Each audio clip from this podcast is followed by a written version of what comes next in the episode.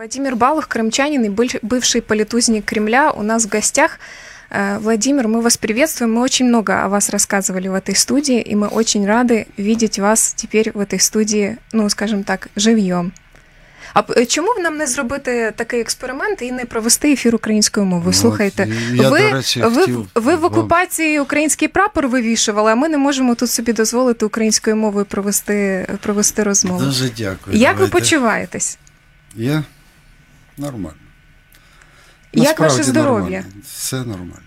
Ви е, якийсь час після того, як повернулися в Україну, е, перебували в лікарні Феофанія. Е, ви зараз ще лікуєтеся чи вже е, не в лікарні? Вже не в лікарні, я вже вільний киянин, так би мовити. Живете в Києві. Живу в Києві. Будете теж жити в Києві далі. Планую жити надалі в Києві. Ви, до речі, коли були в Феофанії, вам довелося познайомитися з іншими звільненими колишніми політв'язнями? Ну, звичайно, з всіма, ну, окрім Станіслава Клиха. Його там не було чи не, не було нагоди такої? Ну, нагоди не було саме через те, що е, ну, його одразу в реанімацію помістили, а потім забрали десь е, військовий шпиталь через три дні. Саме тому з Станіславом ні, а з усіма з остальними, звичайно, ми зараз спілкуємося. Е, Олег Сенцов, здається, теж приїжджав в Феофанію до вас. Ви спілкувались. Була фотографія. Я, по-моєму, бачила таку фотографію ну, в нього на насправді сторінці. ми спілкувалися не один раз з Олегом. Це просто була то, що фотографія, що ми сфотографувалися. Він у нас, до речі, був тиждень тому ем, в цій же студії, майже на цьому самому місці, на цьому місці, де я зараз сиджу. Чи бачилися ви вже з рідними, з мамою, з дружиною, з сином?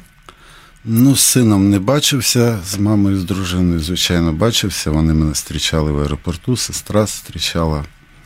На жаль, сестра поїхала в той самий день.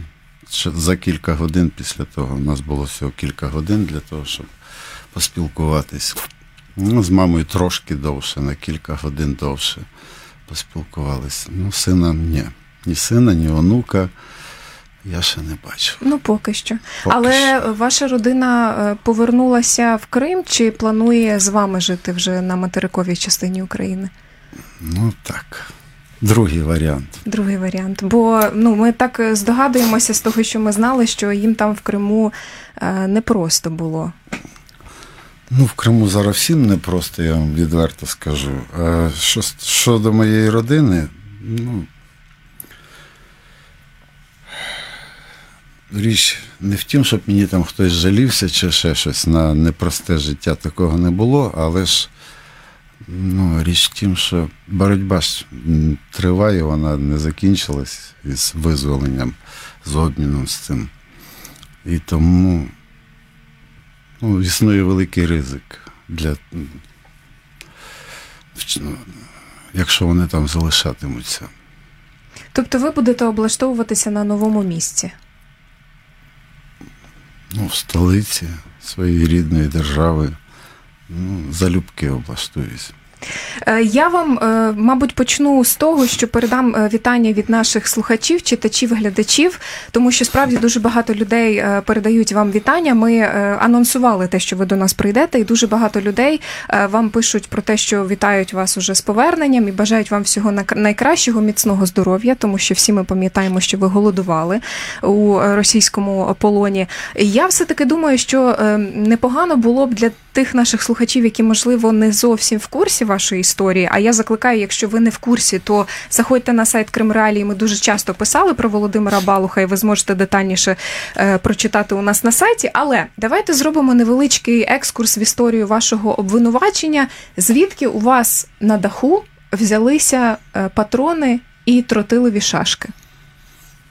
Ну, якщо відповідати на це питання без гумору, то ну, це треба запитати е, в тих, хто їх туди поклав.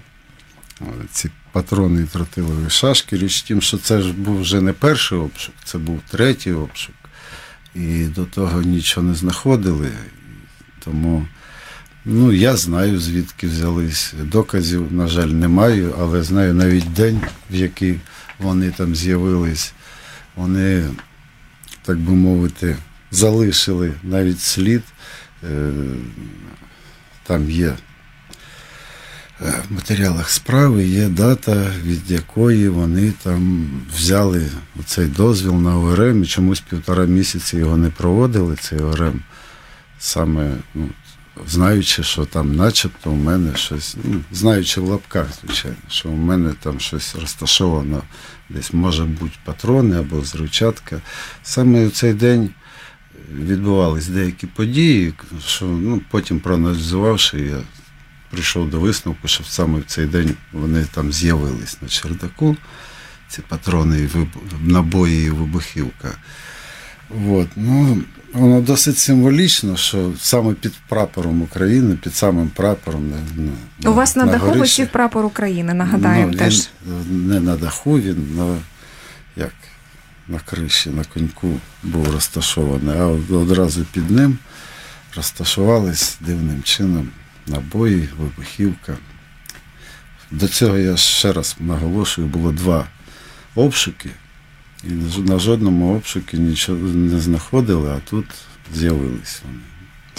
Е, я просто вже е, маю досвід із е, тих коментарів, що я бачила під нашим ефіром про Олега Сенцова. Є частина людей, я не знаю, це там справжні люди, не справжні, цілком може бути, що справжні, які в соціальних мережах вони писали про це як ствердний факт, що мовляв, от Олег Сенцов планував вчинити терористичний акт. Хоча ми знаємо, що Олег Сенцов це спростовував, і він казав, що єдине, в чому мене можна звинувачувати, це те, що я боровся за Україну в Криму. Аналогічна ситуацію у вас, ви свою вину е, не визнали. І е, я так розумію, точніше, я повторю нашим слухачам те, що ви сказали, що е, ви наполягаєте на тому, що ці патрони тротилові шашки, у зберіганні яких вас звинувачували, вам підкинули.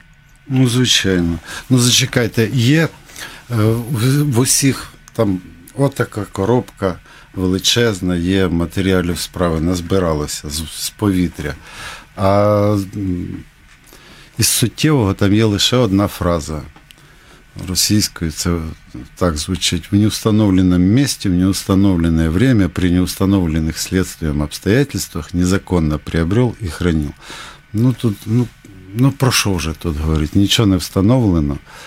От, І навіть всі експертизи, біо, на біоматеріал вони показали, що я ніколи з цим не контактував. Ну, про що вже говорить? І тут, знаєте, тут є цікавий такий факт. Я цей факт намагався озвучити, на, коли була апеляція, апеляційний суд, але мене, як відомо, туди навіть не допустили до цього суду апеляційного. Без мого, без моєї присутності було прийнято це рішення суду. Там. От. Такий цікавий факт. Дивіться, вони провели обшук в домі, в хаті провели обшук. Е, Так, поверхнево оглянули один сарай, підвал і одразу полізли на чердак. І після того, як там знайшли, знову ж таки, у лапках вони знайшли ці патрони, набої і вибухівку, після цього одразу обшук припинився. При цьому не оглянутий, залишився. Найбільший кладість там, де шукати можна, це гараж. У мене досить великий такий гараж, і там повно всякого залізяча, всяких там старих речей, нових запчастин, там мітіс, ну що завгодно там є. І після того, як ви знайшли набої без засобу, з яких їх можна використати, тобто без автомата Калашникова, бо це були набої саме від нього. Після того, як ви знайшли шашки ці тротілові, без, як вони там звуться, ну, то, що взриває їх, взривателі. Ну, Здавалося б, саме час тоді шукати вже далі, знайти автомат, знайти до, до шашок цих взривателів. Але обшук був одразу припинений. Ну, кричущий факт, Все що вони знали на знали кількість і, і найменування того, що треба знайти. Розумієте? Тому тут Володимир Балух, кримчанин і колишній політв'язень Кремля в гостях Радіо Кремреалії. Ми продовжимо після короткої паузи. Пауза. Команда Радио Крым Реалии. Серьезная, веселая, оперативная, дружная, любопытная – Утром и вечером Мы вместе с вами. Мікрофон ближче. А може мікрофон ближче? Володимир Балух е, сьогодні в гостях Радіо Кремралі. Я нагадаю, що у вас є можливість подзвонити нам в прямий ефір по телефону 8 800 10 06 926. Це безплатний номер для дзвінків із Криму. 044 490 2905 – Це номер телефону для жителів материкової частини України. Е, Володимире, ви е, до затримання в Криму, теж нагадаю тим слухачам, які не в курсі, ви були фермером і жили в селі. Серебрянка Роздольненського району. Коли почалася окупація, після того як почалися події е, періоду Євромайдану, е, ви вивісили е, над будинком український прапор державний. І назвали е, на будинок свій почепили табличку Вулиця Небесної Сотні. І у вас ще, я так пам'ятаю, свідчення деяких ваших сусідів, був ще і червоно-чорний прапор, який ви чіпляли, здається, на свій трактор, чи боюся помилитися. Е, Як так. Е, я, На що ви розраховували, е, як складеться ваша доля далі після того, як почалася анексія Криму з такою позицією? Ну, насправді ви даремно вважаєте, що там я якимось користувався розрахунками, їх насправді не було. Коли розпочались події Євромайдану в грудні 2013 року, в мене просто не було на той час прапора України, державного прапора України. А червоно-чорний так був прапор, і я його вивісив саме на трактор, так, такий довгий шест. Щоб всі бачили? Ну, звичайно, трактор спрямований вперед летить разом з прапором червоно-чорним, прапором національно-визвольної боротьби України. Ну, його швидко, він два тижні навіть не.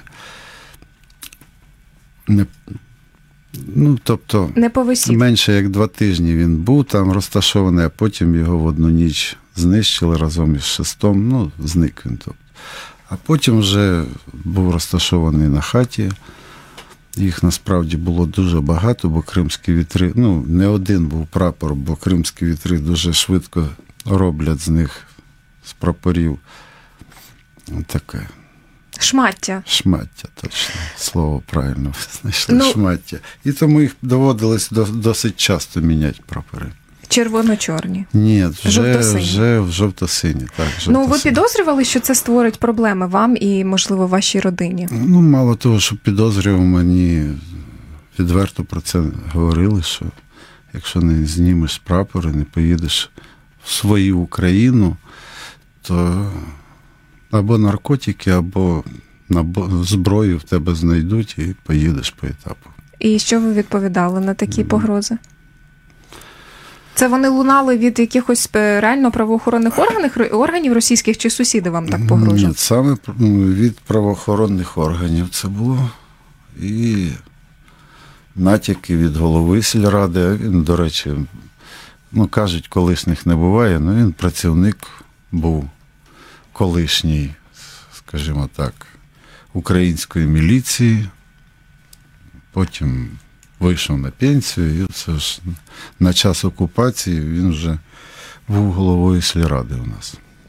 Е, наші колеги з телепроекту е, Крим Реалії зробили про вас фільм, документальний фільм Балух, який, ну принаймні для мене, він став таким екскурсом в вашу історію, бо до цього я е, про вас знала тільки з новин, які в нас на сайті з'являлися. І от колега Анжеліка Руденко, вона, яка робила цей фільм, в березні вона приходила сюди ж до нас студію перед презентацією цього фільму і розповідала про те, вона мала досвід спілкування з головою сільради, і ми її запитали, чому вона вона не має сумнівів, що ваша справа мала, ну скажімо так, політичне підґрунтя. Это, очевидно, становится буквально сразу, когда ты знакомишься с материалами дела и разговариваешь с адвокатом. А самое главное, когда я побывала в селе, я встречалась с главой села, не на камеру, мы просто к нему подъехали, и такая ненависть в глазах, очень резкие высказывания, очень все доказывает о том, что Балуху хотели закрыть рот. Как сказала его адвокат Ольга Динзе, был бы человек, а статья найдется. Вот это как раз история про Балуха. Так от, Володимире, за цих умов, коли вам відверто погрожували і не приховували, що ви е, ну небажана особа, хоч це ваше рідне село. Е, У вас не було планів виїхати? Чому ви лишилися і повторювали, наприклад, всю цю історію з прапором раз за разом? Ну, насправді, е, планів виїхати, ну, вони були, але вони були ще до того, як це ну, як почалися їхні вже такі дії, скажімо, відверті. Це ж був насправді перший раз мене е, там намагались, не намагались, протримали на, ВВС майже 4 доби. Ще це був липень 2014 року. Потім вдруге я відбував адмінпокарання в листопаді. Зараз 15-го? 15-го року, так, так, в листопаді 15-го. І після того ми рік судились. І от саме в день, коли, розумієте, табличка, яка була вивішена, вона була вивішена там трохи більше, як за 10 діб. Е, Вона там всього про- провисіла на хаті трохи більше 10 діб. І в перший же день, коли я її вивісив, цю табличку, до, ну, я після цього перебував в будинку у мами. От, і приїхав голова сільради і вимагав, щоб я зняв табличку. А тому тебе Табличка, я посадять. напам'ятаю, там Вулиць- нагадаю, це було написано вулиця Героїв Небесної Сотні. Так, так, так, 18. Ну, знаєте, це такий своєрідний А як називалася до того вулиця ця ваша, де ви жили? От розумієте, от, е, ну, тут є логіка, бо насправді це, ця вулиця вона побудована після того, як стався Чорнобиль, і це була переселенська вулиця. Ну, дома дуже швидко, за один рік збудована вся вулиця була. І саме для переселенців з Чорнобиля. Логічно було б назвати там вулиця Чорнобильської трагедії, або там, ну просто, хоча б принаймні просто Чорнобильська. Але йому, її чомусь назвали е, 40 лет Побєди. Цю вулицю. Ну, а так як хата перша по цій стороні вулиці, ну, воно досить зручно було, бо завжди тільки на першій хаті вивішується. Ну, зазвичай е, табличка з назвою вулиці.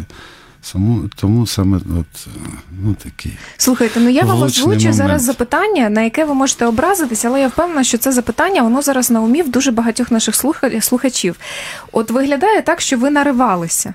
Ну, ні, е, трохи інакше сказала суддя. Вона сказала, ви е, навмисно провокували е, державні органи, правоохоронців, ви навмисно, це є всі засідання суду фіксувались на аудіо, ну, засобами суду.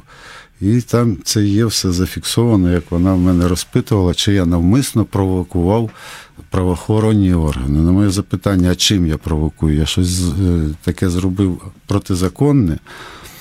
Ну, по мірках е, російської влади в Криму, вочевидь, Ну, є мірки ви провокували. М, Є мірки влади, але є закон, в якому не, не забороняється в себе на подвір'я вивішувати там, ну, звичайно, якщо це там не якась заборонена, типу е, там, фашистської Германії, Третього Рейху і таке інше. Державний прапор України, наскільки я розумію, під заборони ні під які не, не потрапляє. Ну, Ну, ви, ви вирішили випробувати Зачекайте, російське якби- законодавство. От я чекав, коли висів прапор е, майорів над селом, так я чекав, от коли і хто прийде до мене з селян, і коли хто там до мене там з претензією от прийдуть і скажуть, зніми, ти от нас, селян, там провокуєш. У мене було що їм відповісти, там аргументація була, все було. Але жоден не прийшов. Прийшли правоохоронні органи. Вибачте, є закон, вони ж мають дотримуватись літери закону, так? І прийшли, а виявляється, що я провокував. Так, можливо, я їх тролив, насправді я їх тролив. Е, Якщо там сучасною мовою користуватись, то це був своєрідний тролінг, тому що ну, якщо хтось якась там, ну вибачте, я буду казати правду, потвора якась може собі дозволити змінювати границі, да, прийти до мене е, в хату, сказати, що це вже не твоя хата, і твоєї національності взагалі не існує, ти якась там частина того, що я там собі придумав, якогось там світу. мого. Розумієте, вони, ну це тролінг, ну це таким от, ну, суровим тролінгом вони нас тролили. А я їх тролив ну, з нашим українським гумором. Тут моя, тут моя хата, тут моя держава. Володимир Балух, кримчанин і колишній е, політв'язень Кремля в гостях Радіо Крим Реалії сьогодні. Е, Володимире, в мене до вас запитання, ну так. Е, Отакий бунтарський характер, про який часто говорять, коли вас згадують там люди, які вас знали.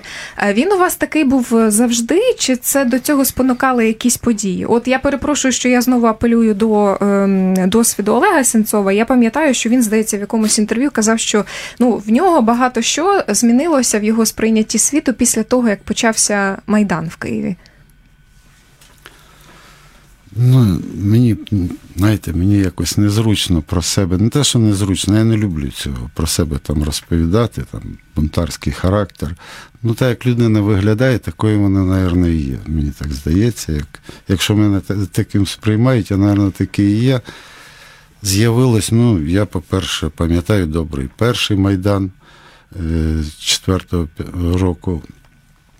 Завжди з 99-го року я кожний, кожні вибори там був членом або окружної, або дільничної виборчої комісії. Ну, тобто, ну, так. Були активними завжди. У нас тут е, питають під Фейсбук трансляцією користувачка з іменем Катерина Пушкарьова, чи не було вам страшно, коли вас е, затримували? І я відразу вас тоді запитаю, що для вас було найскладнішим уже в е, ув'язненні?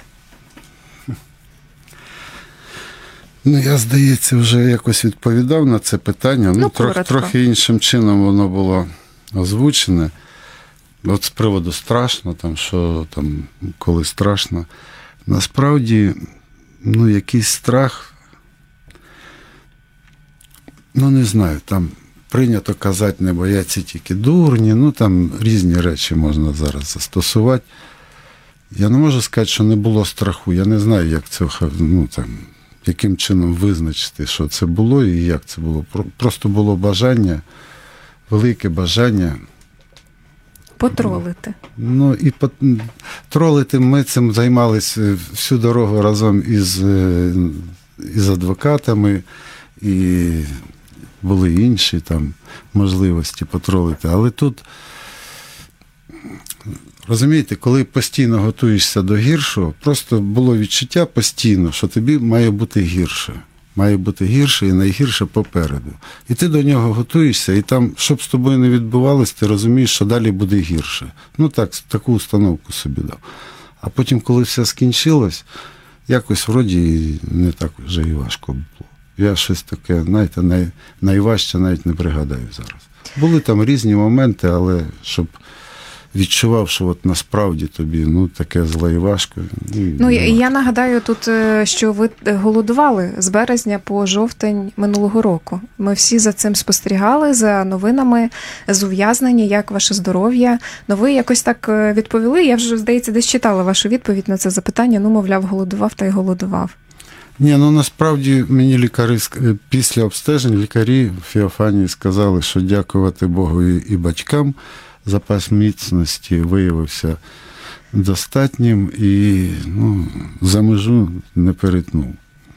Е, Ви відбували покарання перед тим, як вас е, вже повернули до України в колонії в Тверській області Росії в Торжку. І про цю колонію дуже багато негативних, ну м'яко кажучи, відгуків. І ваш адвокат про це говорив е, Дмитро Дінзе. Я просто пропоную нашим слухачам і нам з вами послухати фрагмент із прес-конференції, яку ви в Києві давали. Там, зокрема, показали відео. Ви розповідали про те, як вас у цій колонії в Торжку приймали. Ми послухаємо, послухаємо тільки невеличкий фрагмент. Физическое насилие началось сразу с первой секунды приезда сюда. Сюда я прибыл 28 марта 2019 года. Ну, дальше была так называемая приемка, жесткая с физическим насилием. Вот здесь, на территории колонии, во время приемки сотрудники был избит. Ну, их там было много, их там было человек 10. Был еще один осужденный, но он в это время был в другом помещении. Нас по одному заводили, и его тоже жестко принимали с его слов. Говорили на шпагат, били по ногам в область печени, в область почек. по голове сзади. Находился лицом к стене в растянутом до дикой физической боли в растянутом положении. Ноги растянуты вот так вот, практически на шпагате. Отак до Володимира Балуха поставилися, коли він е, прибув, коли етапували його в колонію в Торжок Тверської області. Е, Володимира, ну це звичайно випадок кричущий. Я так підозрюю, що він має там лягти в якісь ваші звернення до міжнародних судів. Е, як взагалі до вас ставилися в ув'язненні і в СІЗО? Кримському, і потім в СІЗО російських, і потім в колонії в Торжку. Е, і Тому що ну, у вас ви прибули туди е, з певним таким реноме. І як це позначилося на тому, як ви комунікували з іншими в'язнями і з адміністрацією цих закладів? Ну, що стосується СІЗО Кримського, то я вже десь наголошував це і мушу повторитися, що Кримське СИЗО е, зразку 16-го, ну, кінця 16-го року, початок, початок 17-го, е, і те саме Сімферопольське СІЗО, ну, наприклад, там весни 18-го року, це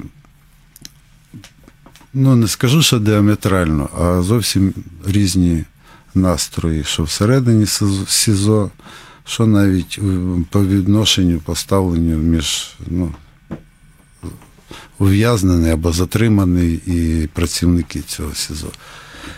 Тому ну, насправді було по-різному, кругом було по-різному. І навіть в цьому самому Тверському всі ставлення різні.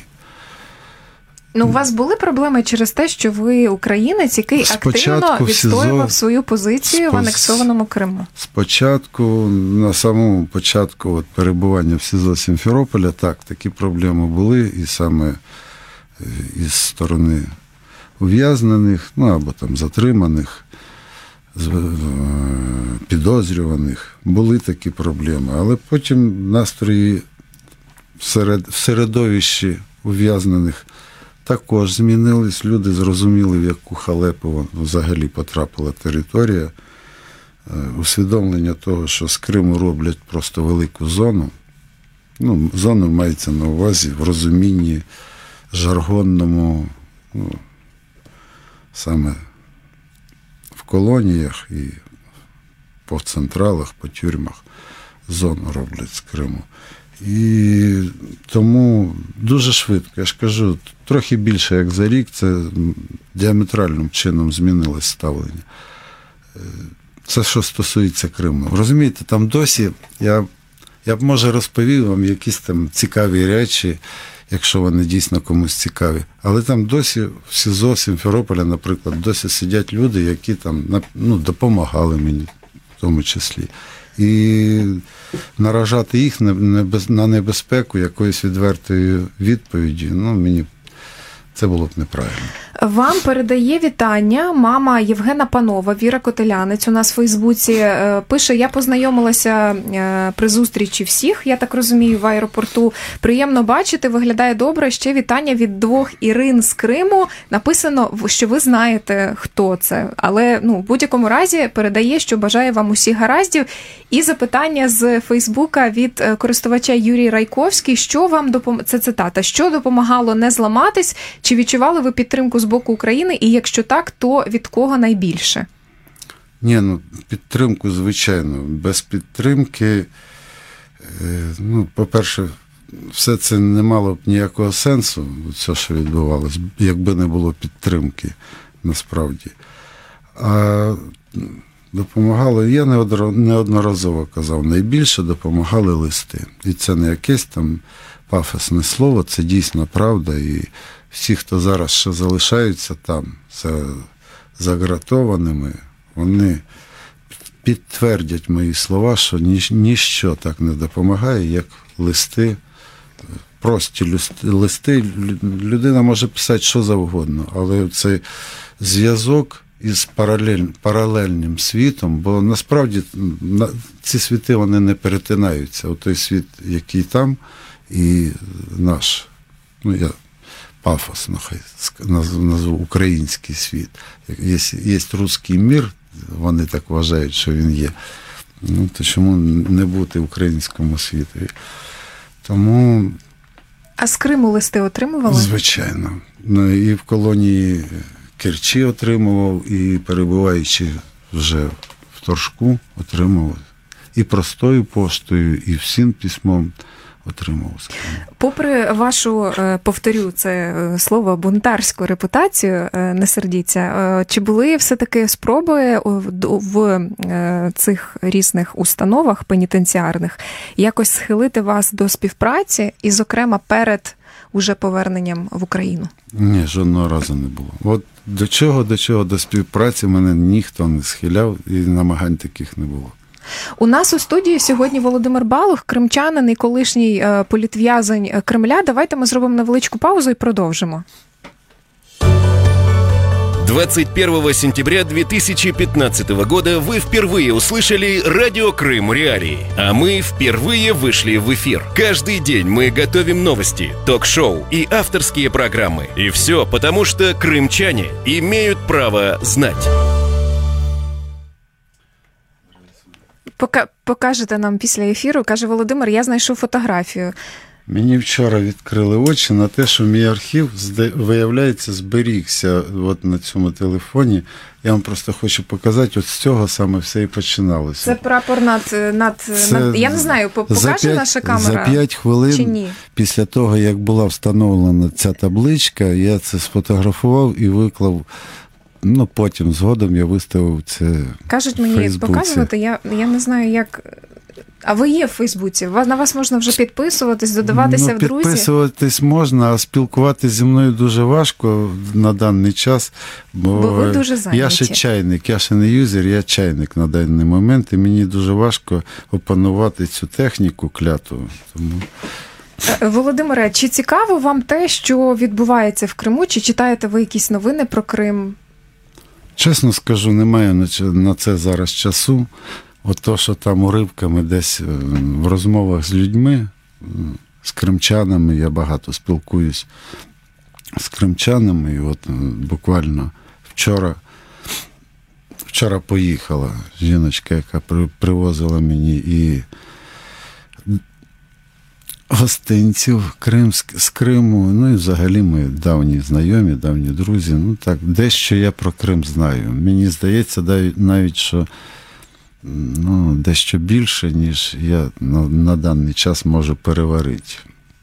Ем, я знаю, що ви в одному з інтерв'ю вже сказали про те, що вас дуже підтримував рух Кримська Солідарність. І я вирішила вам вас запитати: от як ви вважаєте, чому в умовах окупації в Криму є який не який кримсько-татарський рух, а українського руху з людей, таких як ви, або ну трохи менш радикально налаштованих, нема, або їх не чути?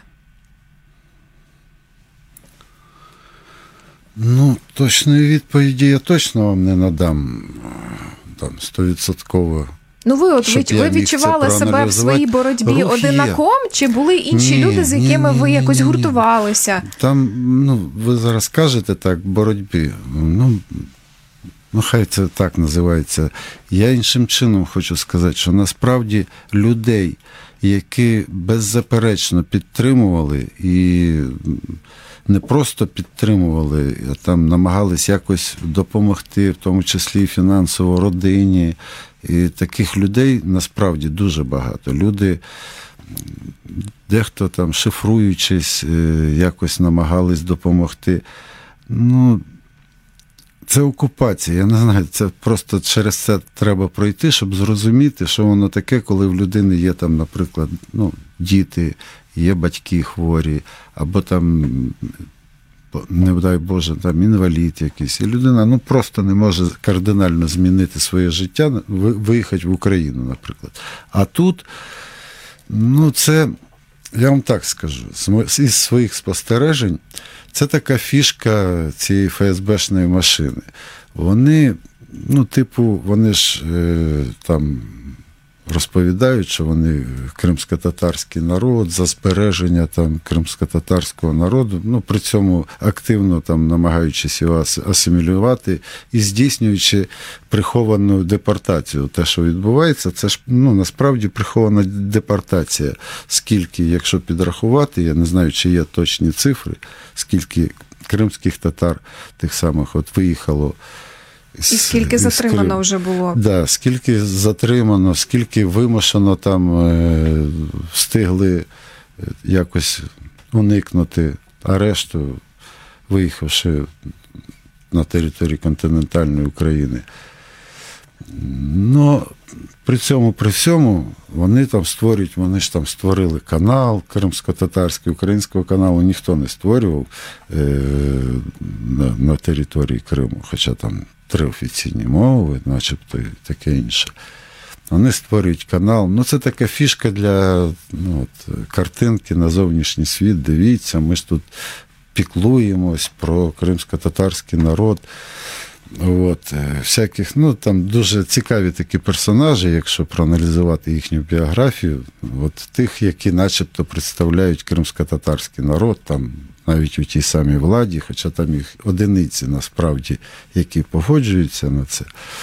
А що стосується от українського руху, знаєте, я не настільки там е, глибоко раніше от в, цьому, в це занурювався, але буквально днями мені стало відомо, що ще 100 років тому був створений рух, це не ми розпочинали його, да, там не я, ні там е, Андрій Щекун, ну, я так образно кажучи. А ще більше як 100 років тому був створений Конгрес українців Криму. Люди вже тоді е, об'єднувались, намагались от, е, вести боротьбу за своє, за своє, за своє, свій свого по своє, отут от за своє люди е, намагались своє відстоювати. Ну, сталося так, як сталося, історії не, не переробиш. І якщо ви мене спитаєте, чому так, ну не не через те, що точно не через те, що аж так багато зрадили Україну. Там, от серед я маю на увазі етнічних українців. Є й такі, тут заперечень немає, є й такі. Ну, сказати, щоб аж над, аж, аж стільки багато. І, до речі, це або такий збіг обставин, ну, або якесь там попередження вищих сил. От я, наприклад, наприклад, в нашому селі, е, от перед цими подіями 2014 року, там за рік, за два до цього. От виїхали якось, от українці виїхали, от ті, хто ну, не народився, скажімо так, в Криму, а приїздили трохи пізніше, вже в такому віці зрілому.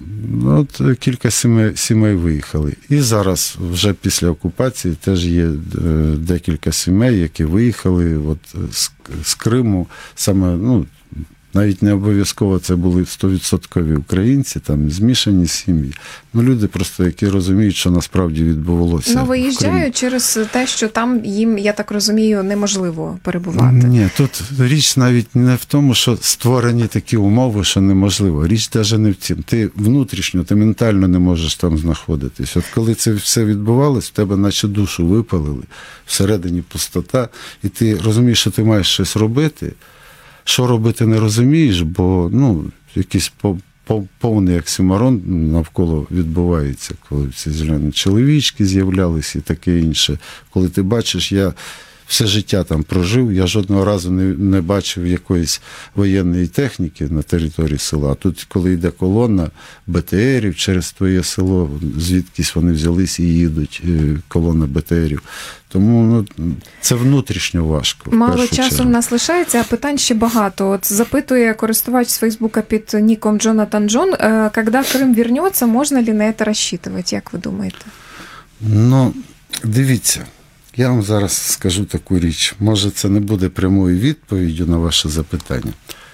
Я нещодавно спілкувався з дуже цікавою людиною, дуже, ну, не буду далі там е, розповідати, але він мені розповів, що під час однієї зустрічі там з, з людиною, Ця людина йому задала питання: от чим відрізняється людина від тварини?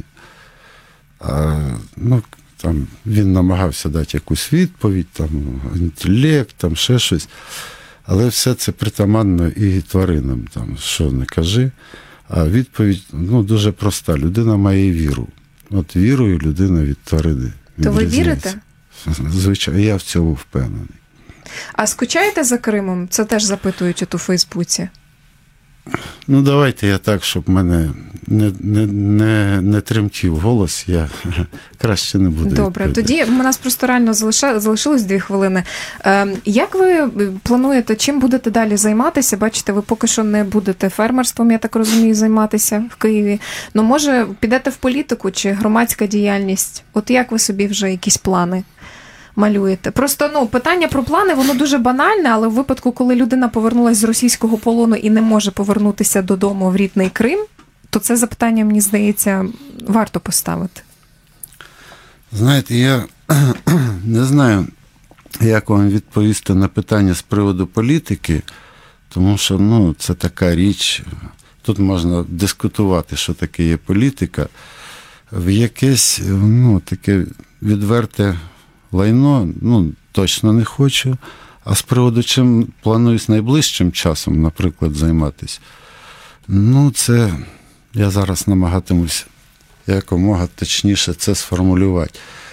Розумієте, є необхідність, це навіть не те, що є бажання або там якийсь там е, меркантильний інтерес, просто є таке усвідомлення, що те, що відбувалось зі мною, ну, це мені Господь подарував цей шлях, я його не обирав. Його треба втілити, розумієте, в те, щоб на, на будь-яких можливих різного рівня майданчиках донести світу, що насправді відбувається, яким чином. Я розумію, що світ, свідомий світ, він розуміє, що насправді відбувається.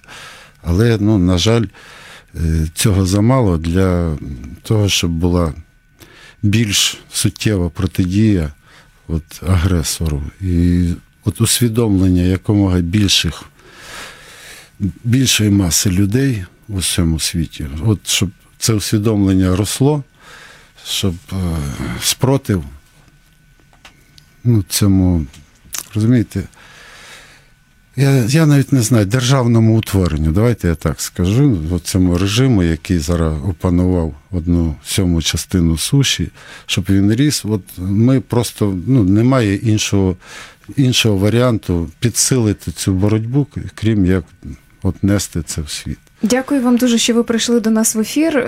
Владимир Балух, бывший політузник Кремля, крымчанин. Бывших не бывает, извините, это уже на всю жизнь. Крымчанин был в гостях радио Крым Реали. Сегодня, я напомню, 7 сентября он вернулся домой, в Украину. Я с вами прощаюсь, а моя коллега Лариса Волошина продолжит через несколько секунд.